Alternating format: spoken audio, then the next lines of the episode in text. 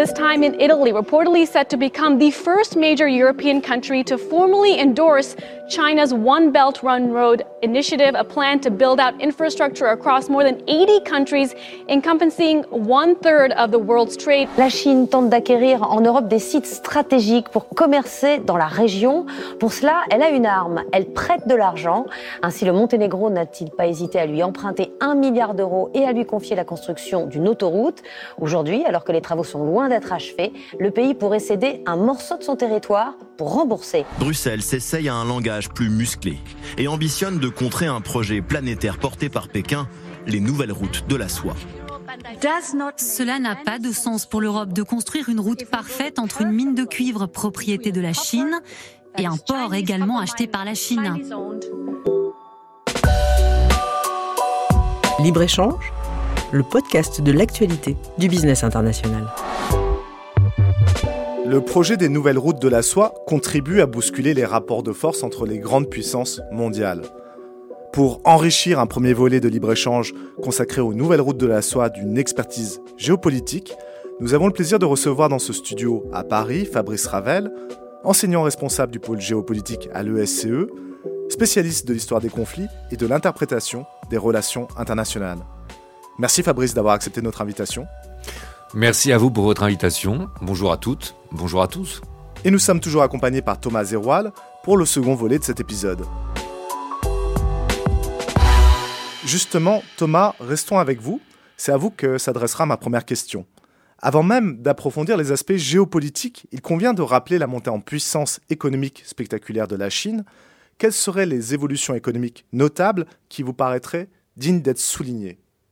Déjà, rappelons que la Chine est seulement entrée dans l'OMC en décembre 2001. Sur les 20 dernières années, les échanges commerciaux chinois ont augmenté nettement plus vite que l'ensemble du commerce mondial. Et si je devais isoler une année, ça serait 2013, une année de rupture symbolique puisque la Chine devient la première puissance commerciale mondiale et que Xi Jinping annonce le lancement du projet BRI pour Belt and Road Initiative. Et bien évidemment, cette montée en puissance, cette réussite chinoise contrarie les autres puissances mondiales. Je vais me concentrer pour être bref hein, sur une autre puissance qui s'appelle les États-Unis. Historiquement, l'évolution de l'attitude des États-Unis vis-à-vis de la Chine est source d'enseignement. On a, entre les années 50 et les années 70, une période qui est marquée par la guerre de Corée et celle du Vietnam. Dans les années 70, Nixon reconnaît la Chine. À partir des années 80, la Chine va adhérer à beaucoup d'institutions, dont, comme je l'ai dit, l'OMC en 2001. Et puis dans les années 2000, je dirais que la crainte du succès chinois grandit. Obama, de son côté, lance un accord de libre-échange qui exclut la Chine, le TPP, pour Trans-Pacific Partnership. Et puis Trump va encore plus loin en désignant la Chine comme adversaire, et Biden aussi reste assez agressif. Les Américains ne sont pas craintifs sans raison. Hein. En 20 ans, la Chine a multiplié sa valeur ajoutée par 10, quand les États-Unis l'ont multiplié à peine par 2. Et la Chine va donc contester la suprématie américaine. Oui, mais euh, si je peux me permettre d'ajouter quelque chose, il y a un autre facteur qui contrarie euh, les États-Unis, moins visible certes, mais euh, tout aussi irritant. Je vois que vous êtes là un maître du suspense, Thomas. Est-ce que vous pouvez nous dire un peu plus là-dessus? J'essaie. La Chine réussit en appliquant à sa façon des méthodes qui ont fait le succès des États-Unis, et notamment des méthodes anglo-saxonnes un peu plus lointaines. C'est une hypothèse, bien sûr, mais étayons-la. Dans le premier volet de cet épisode consacré aux nouvelles routes de la soie, vous avez fait dans votre introduction, Olivier, un parallèle avec le plan Marshall. Eh bien, la masse des investissements en jeu, comme le nombre de pays concernés, ne rend pas du tout la comparaison absurde. En quelques chiffres, on parle en 2017 de plus de 68 pays, de plus de 4 milliards d'habitants concernés et d'environ 40% du PIB de la planète. Donc voilà pour la comparaison avec euh, les États-Unis. Mais on ne manquera pas de faire remarquer que lorsqu'il s'agit du plan Marshall, il y a derrière le plan de reconstruction également un soft power, pour poursuivre avec euh, les analogies, moi j'aimerais vous parler non pas de soft power mais de sea power, théorisé par l'amiral Alfred Thayer Mahan. Il est considéré comme le père de la stratégie navale. Mahan était américain mais fasciné par la réussite économique de l'Angleterre, en très grande partie grâce à sa flotte. La stratégie de l'Angleterre est simple, plus on développe son industrie, plus on développe son commerce extérieur, plus on est puissant. Donc pour exporter plus, on augmente la puissance de la Royal Navy, notamment avec une taxe de 15% sur les navires marchands battant euh, pavillon anglais. Et avec cette taxe, on va développer la marine de guerre et protéger les navires anglais. Donc, vous arrivez à coloniser de plus en plus de territoires stratégiques, comme l'Inde. Donc, vous allez devenir de plus en plus puissant, augmenter encore votre puissance maritime. Et donc, au XVIIIe siècle, l'Angleterre a la plus grande flotte commerciale au monde. Pour importer moins maintenant, on développe la production agricole nationale pour éviter d'importer trop de marchandises et essayer d'être plus autonome. Et surtout, on applique toutes les mesures possibles pour freiner les importations. Embargo, une loi, la Navigation Act en 1651, qui interdit aux compagnies euh, étrangères de commercer en Angleterre, des monopoles euh, pour les compagnies anglaises pour les échanges avec ses colonies, des taxes, des droits de douane importants, etc. Mahan insistait sur l'importance de la domination maritime pour dominer le monde, mais moi ce qui m'intéresse, c'est le changement de paradigme mental qui s'opère. Les océans ne sont plus un obstacle, ils représentent au contraire une opportunité économique pour ceux qui savent les maîtriser. Je pourrais revenir à la théorie économique et à Adam Smith pour expliciter tout ça, mais ça serait trop long. Oui, effectivement, ça serait trop long et puis ça nous ferait faire un très gros détour par rapport à notre sujet. J'ai peut-être un peu trop d'imagination, mais je vois tout de même un parallèle entre ce changement de stratégie et le projet pharaonique des nouvelles routes de la soie. Euh, la stratégie chinoise ancestrale, basée sur une grande muraille pour se protéger des invasions, a connu euh, une efficacité militaire qu'on pourrait qualifier de, de relative puis la Chine communiste qui était auto-centrée a une réussite économique qui peut être aussi discutée. Et enfin, nous y sommes, une Chine qui s'ouvre davantage économiquement, devient une première puissance commerciale et qui voit dans les océans une formidable opportunité.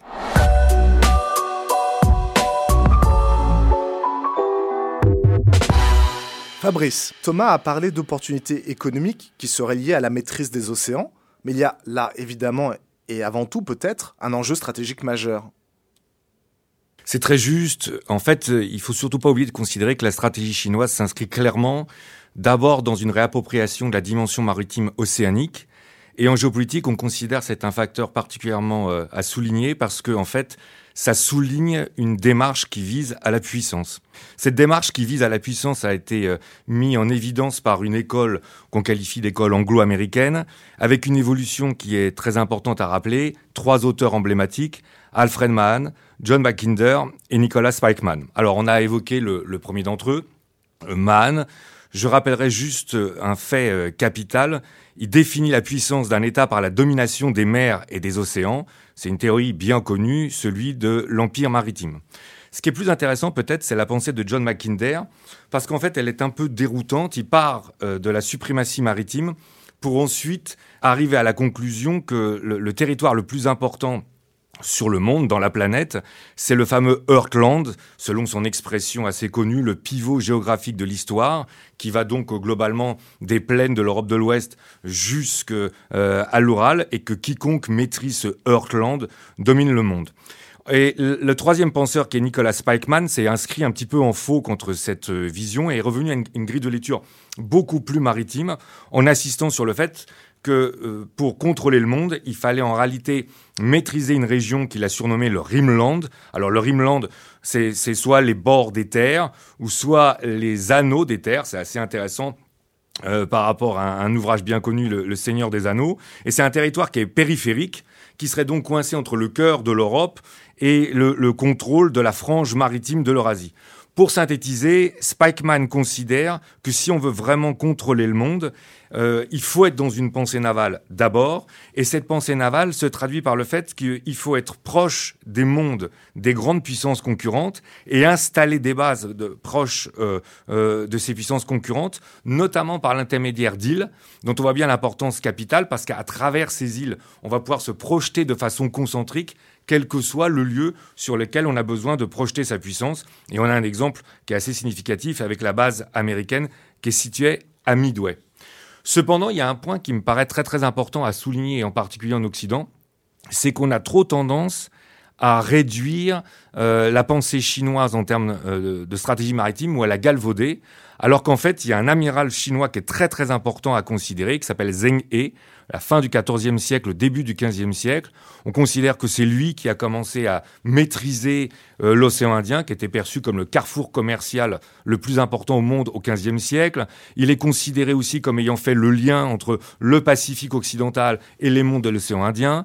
On considère aussi qu'il a le, premier à avoir doublé le cap de Bonne-Espérance 76 ans avant Vasco de Gama, qui est trop souvent mis en avant par les Européens. Et surtout, lors de son premier voyage en, en 1405, euh, il aurait abordé les côtes euh, au Mozambique et il aurait évolué dans le golfe Persique. Alors, c'est d'autant plus important à rappeler que là, on voit bien qu'on est, on sort de la théorie et qu'on est clairement dans la pratique, ce qui souligne que la Chine, c'est pour ça que j'ai dit une réappropriation de la dimension dans mes propos précédents, la Chine a quand même une grande connaissance de la stratégie maritime et finalement a appliqué très rapidement les pensées euh, d'un marin britannique qui pourtant n'arrivera qu'un siècle plus tard à peu près, à la fin du 15e, au début du 16e siècle, euh, Sir Walter Raleigh, dont l'adage en géopolitique est très très connu, quiconque contrôle la mer contrôle le monde. On est donc clairement, me semble-t-il, dans une situation où il y a la projection de la Chine vers l'Afrique à travers les routes de la soie, qui est un moyen pour la Chine, comme on pourra l'expliquer certainement davantage par la suite, de déployer cette composante primordiale en géopolitique qu'est la puissance maritime, afin d'atteindre des objectifs qui semblent effectivement clairement géopolitiques. Thomas, on a l'impression qu'avec cette projection vers l'Afrique, la Chine défend, cible des partenaires qui sont négligés par les Occidentaux. Pour abonder dans votre sens, euh, si je m'en tiens qu'aux propos de Donald Trump sur Haïti, sur le Salvador et, d'autres pays africains, les traitant en 2018 de shit all countries, que vous traduirez comme vous voulez, la Chine a pris le contre-pied total de Trump. Trump a d'ailleurs démenti très vite hein, et ni avoir utilisé ces mots. En face, euh, les Chinois ont très bien joué la carte de la séduction auprès du continent africain, pendant par exemple le 7e forum triennal Chine-Afrique, et d'honneur, banquet, euh, dîner de gala, hôtel de luxe et discours du président chinois avec une politique des cinq noms chinois. Pourriez-vous préciser, Thomas, ces cinq noms? Alors, je précise déjà qu'il s'agit de cinq noms N-O-N, donc le contraire de, oui. Alors, je vous les cite euh, tout de suite. Hein. Euh, ne pas s'ingérer dans la recherche par les pays africains d'une voie de développement adaptée à leurs conditions nationales. Ne pas s'immiscer dans les affaires intérieures africaines. Ne pas imposer notre volonté à l'Afrique. Ne pas assortir nos aides à l'Afrique de conditions politiques quelconques et ne pas poursuivre des intérêts politiques égoïstes dans notre coopération en matière d'investissement et de financement avec l'Afrique. Oui, cette affirmation par négation montre qu'on est en creux dans une réponse à la politique impérialiste américaine. Absolument. Et ça fonctionne. Hein. La Chine est présente un peu partout en Afrique. Je crois que euh, seul le, Swaziland est le seul État, je crois, à être encore en proximité avec euh, Taïwan. Les autres se sont tous alignés sur la ligne chinoise. Je pourrais nuancer en rappelant, bien entendu, que les pays africains s'autorisent des échanges avec d'autres pays. États-Unis et Europe compris. Hein. Mais ce qu'offre la Chine séduit. La Chine a promis 60 milliards de dollars lors du 7e forum triennal dont nous avons parlé. Ça s'arrête plus à l'Afrique uniquement. Depuis 2017, il y a des échanges entre la Chine et le Panama qui laissent, à mon avis, imaginer un développement vers l'Amérique latine. D'ailleurs, euh, le ministre chinois des Affaires étrangères, Wang Hui, a qualifié le continent de prolongement naturel du projet. Et comme l'objectif c'est d'être hégémonique, on peut aussi regarder vers le nord, la Chine encourage ses entreprises à investir dans l'Arctique. Nous aurions également une route polaire de la soie. Alors avant de parler de cette route polaire, on parlait de la route maritime et Fabrice, vous aviez commencé à l'évoquer, la stratégie maritime chinoise comporte une dimension géopolitique non négligeable qui contrôle la mer, contrôle le monde, vous l'avez dit. Mais quelles sont les raisons géopolitiques qui ont poussé la Chine à accroître autant sa présence en Afrique? En fait, la, démarche de la Chine s'inscrit dans une perception beaucoup plus globale la Chine a une grande aspiration qui consiste à être reconnue comme la grande puissance au XXIe siècle, la puissance incontournable, telle que tous les pays vont se tourner vers elle et de son point de vue telle qu'elle n'aurait jamais dû cesser de l'être. Pour comprendre cette ambition, il faut rappeler que la Chine ne se considère pas comme une nouvelle puissance émergente. Ça, c'est une grille de lecture occidentale elle se perçoit comme un pays qui légitimement revient à la puissance et qui avait été écarté euh, de la puissance par une histoire difficile. Là, il faut rappeler que globalement, entre 1850 et 1949, il y a une centaine d'années qui sont très douloureuses pour les Chinois, qui sont perçues comme une humiliation. Bon, d'abord, les fameux traités inégaux aux alentours du milieu du 19e siècle. Il y a aussi un, point qui est très très important, c'est l'écrasement de la révolte des boxers au début du 20e siècle, qui a d'ailleurs été rendu célèbre par un film d'Hollywood, Les 55 jours de Pékin. Il y a l'arrachage de la Mandchourie par le Japon au début des années 30, le déclenchement de la guerre généralisée par le Japon le 7 juillet 1937, qui va d'ailleurs déclencher, on pourrait dire du point de vue chinois, la Deuxième Guerre mondiale jusqu'au 2 septembre 45. Et puis, de façon concomitante, il y a une guerre civile des années 30 jusqu'en 1949. Donc, on a une période là qui est, qui est très chaotique, très douloureuse, et dans laquelle la Chine a la volonté que de l'écarter. Alors, la création d'une flotte de guerre océanique, c'est justement peut-être l'action qui montre le plus cette aspiration, c'est l'action à travers laquelle cette aspiration transparaît le plus clairement. Il y a plusieurs aspects qui, euh, me semble-t-il, sont intéressants à souligner.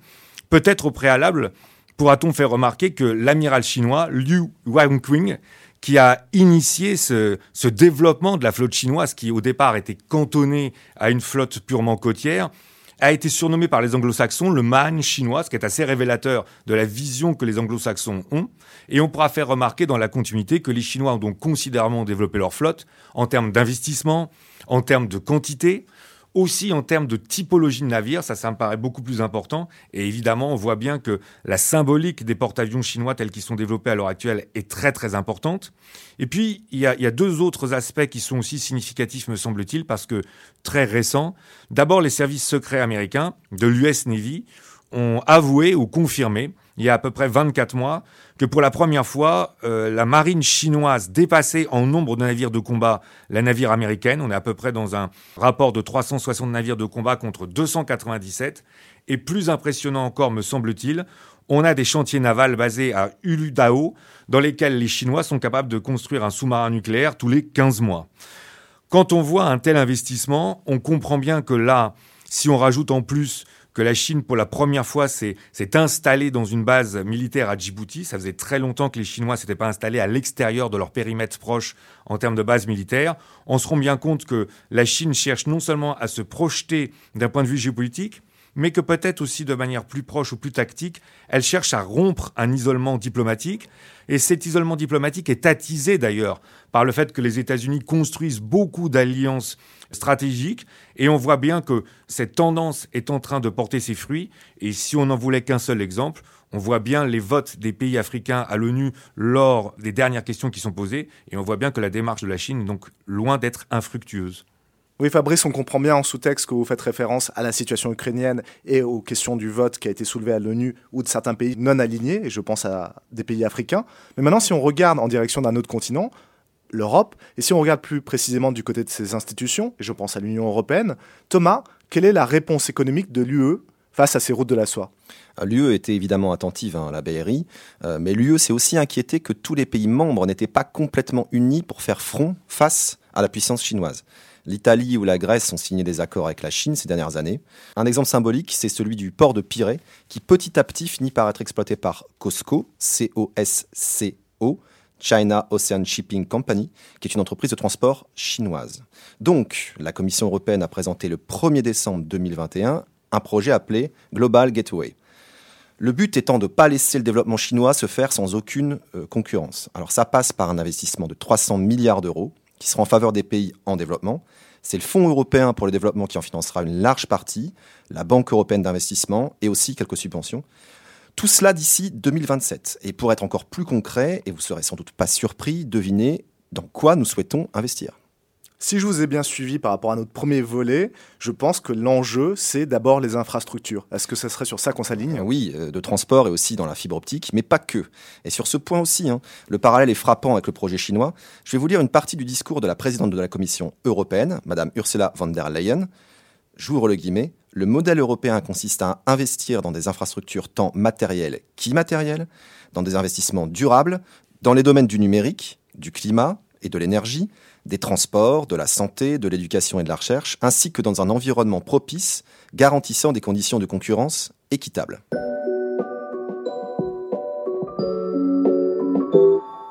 Fabrice, si on lit entre les lignes, on comprend bien que l'Union européenne a accueilli d'abord le projet chinois avec une certaine naïveté, si ce n'est plus, avant de réagir assez tardivement. Qu'est-ce que l'attitude de l'Union européenne vis-à-vis de la Chine révèle? Qu'elle n'est pas une puissance géopolitique qu'elle est qu'un groupement d'États qui, pendant trop longtemps de surcroît, n'ont plus pensé en termes de géopolitique, ce qui est très embarrassant parce que ça les empêche à la fois de percevoir les véritables motifs des actions des autres pays, et en plus, ça les empêche donc de concevoir une réponse ou une stratégie qui serait adaptée à ces véritables motifs. En fait, ce qui se passe, euh, je crois que ça, c'est des propos que vous m'avez déjà entendu euh, soutenir à plusieurs reprises dans les cadres de la géopolitique. Depuis une trentaine d'années, depuis la fin de la guerre froide, les Européens ont considéré que le risque de guerre était terminé. On voit où est-ce qu'on en est aujourd'hui, qu'on n'avait plus d'adversaires et qu'on les avait tous vaincus. C'est bien sûr la célèbre thèse de Francis Fukuyama qu'on a décrit à plusieurs reprises, écrite en 1992, la fin de l'histoire et le dernier homme. Donc il n'y a plus d'histoire, il n'y a plus non plus d'ailleurs de relations internationales, il n'y a plus de raison de les penser. On saurait j'insiste, dans une mondialisation où on partagerait tous les mêmes idéaux, alors qu'en réalité on est plutôt dans une globalisation, pour reprendre le terme euh, anglo-saxon.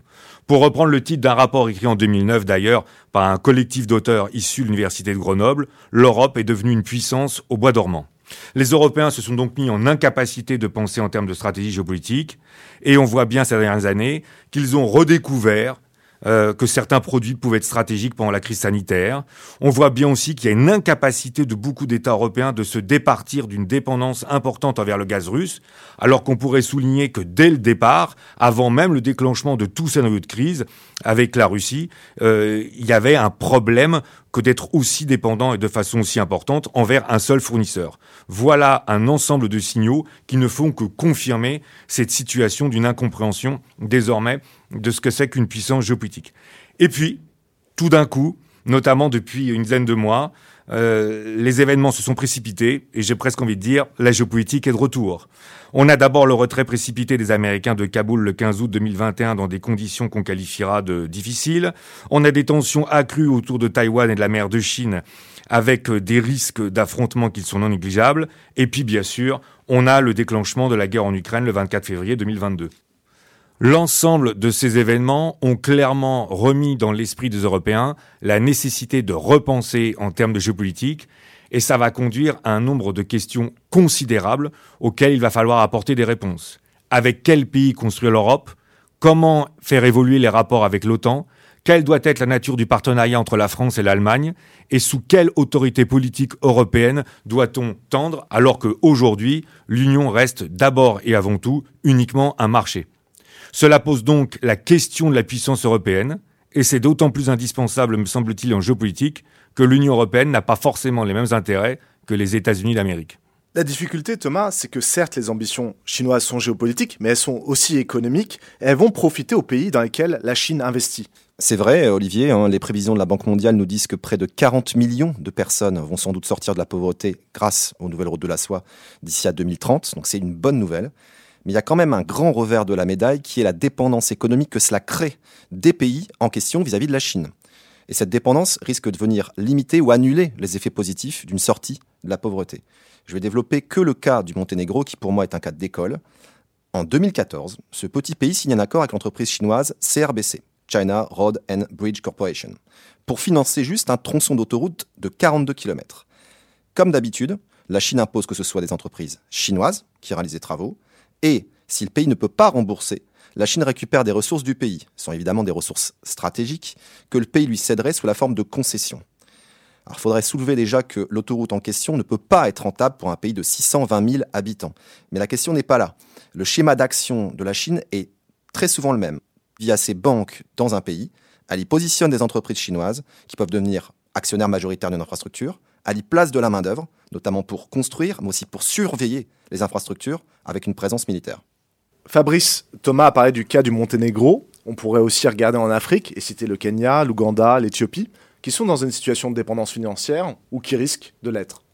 C'est très juste, et là on perçoit bien qu'il y a un point global, comme euh, l'a souligné à juste titre Thomas, qu'on soit sur des euh, États qui sont sur le continent africain, dans le sud-est asiatique, ou en Europe, on voit bien que, je pense notamment au Pakistan pour le sud-est asiatique, ou euh, sur le Monténégro qui a été évoqué, on voit bien qu'il euh, y a des inconvénients, et d'ailleurs les États les perçoivent. Ils voient bien les menaces en termes de souveraineté économique, en termes d'endettement, qui sont relatifs au partenariat avec la République populaire de Chine. Pour les pays d'Afrique en particulier qui bénéficient de ces investissements, Outre l'intérêt économique immédiat dont vient de parler Thomas, il me semble qu'on peut aussi souligner qu'il y a un intérêt diplomatique qui consiste pour ces pays à montrer leur capacité à sortir des liens et des alliances traditionnelles avec notamment les pays européens pour mieux marquer ou confirmer l'extension d'une autonomie dans la gestion de ces partenariats. Mais il va falloir dépasser un positionnement tactique avec une dimension économique et diplomatique pour plutôt se projeter sur un positionnement stratégique. À mon sens, ça va être clé pour les pays en Afrique. Et donc, il va falloir penser en termes de jeu politique, c'est-à-dire sur le long terme, plutôt que dans le court terme. Le pays qui comprendra que les intérêts économiques ponctuels vont à l'encontre des intérêts géopolitiques à long terme pourra alors servir de modèle, exercer une influence prépondérante sur le continent parce qu'il va y devenir emblématique pour les autres pays africains. Il y a aussi, me semble-t-il, un rôle majeur de l'organisation de l'Union africaine qu'il faut attendre sur ces aspects.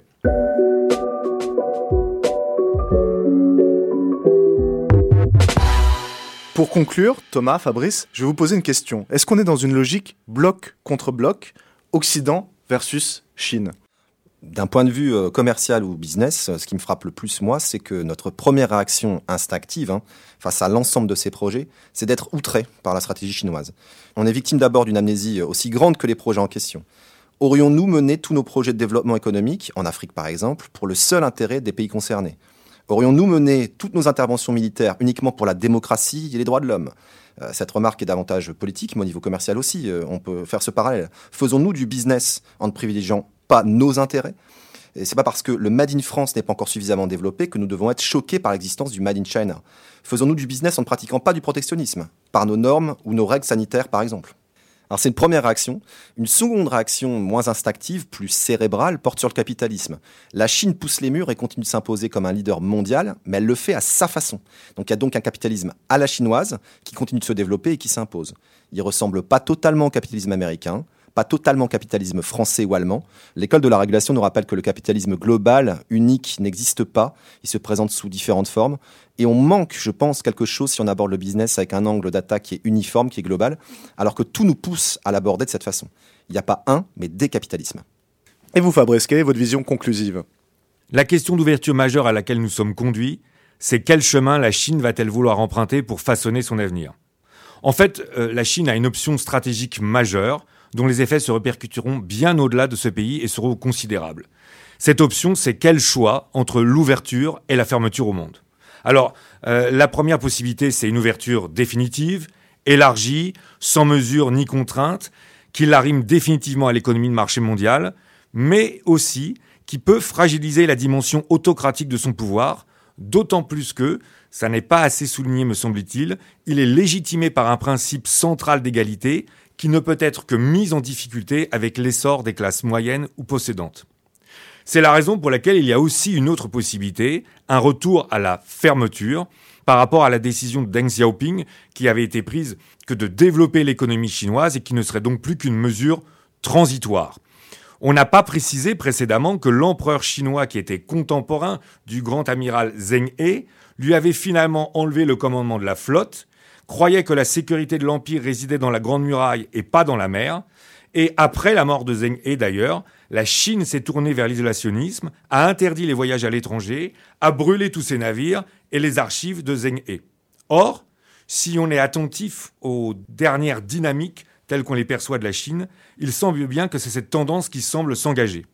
Il y a plusieurs causes à cela. Bien sûr, il y a des effets qui sont relatifs à la lutte contre la pandémie, et les restrictions américaines sur les technologies stratégiques.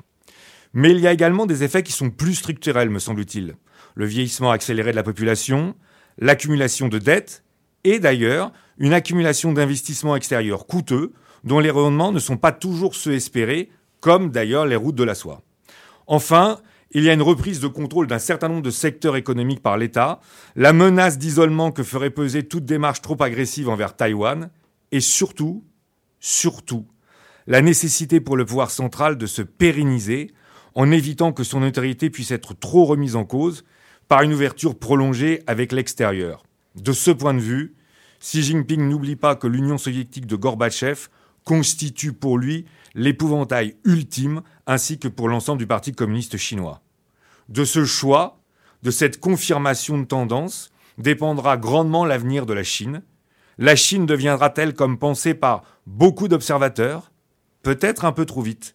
La puissance géopolitique du XXIe siècle va-t-elle réussir à concrétiser cette aspiration? Ou au contraire, à l'instar du Japon de la deuxième moitié du XXe siècle, surtout dans le courant des années 70, restera-t-elle une puissance inaboutie? Je vous remercie pour la richesse de ce dialogue. Libre-échange n'a jamais aussi bien porté son nom puisqu'elle a croisé aujourd'hui économie et géopolitique grâce à vous, messieurs, Thomas Zeroual, Fabrice Ravel.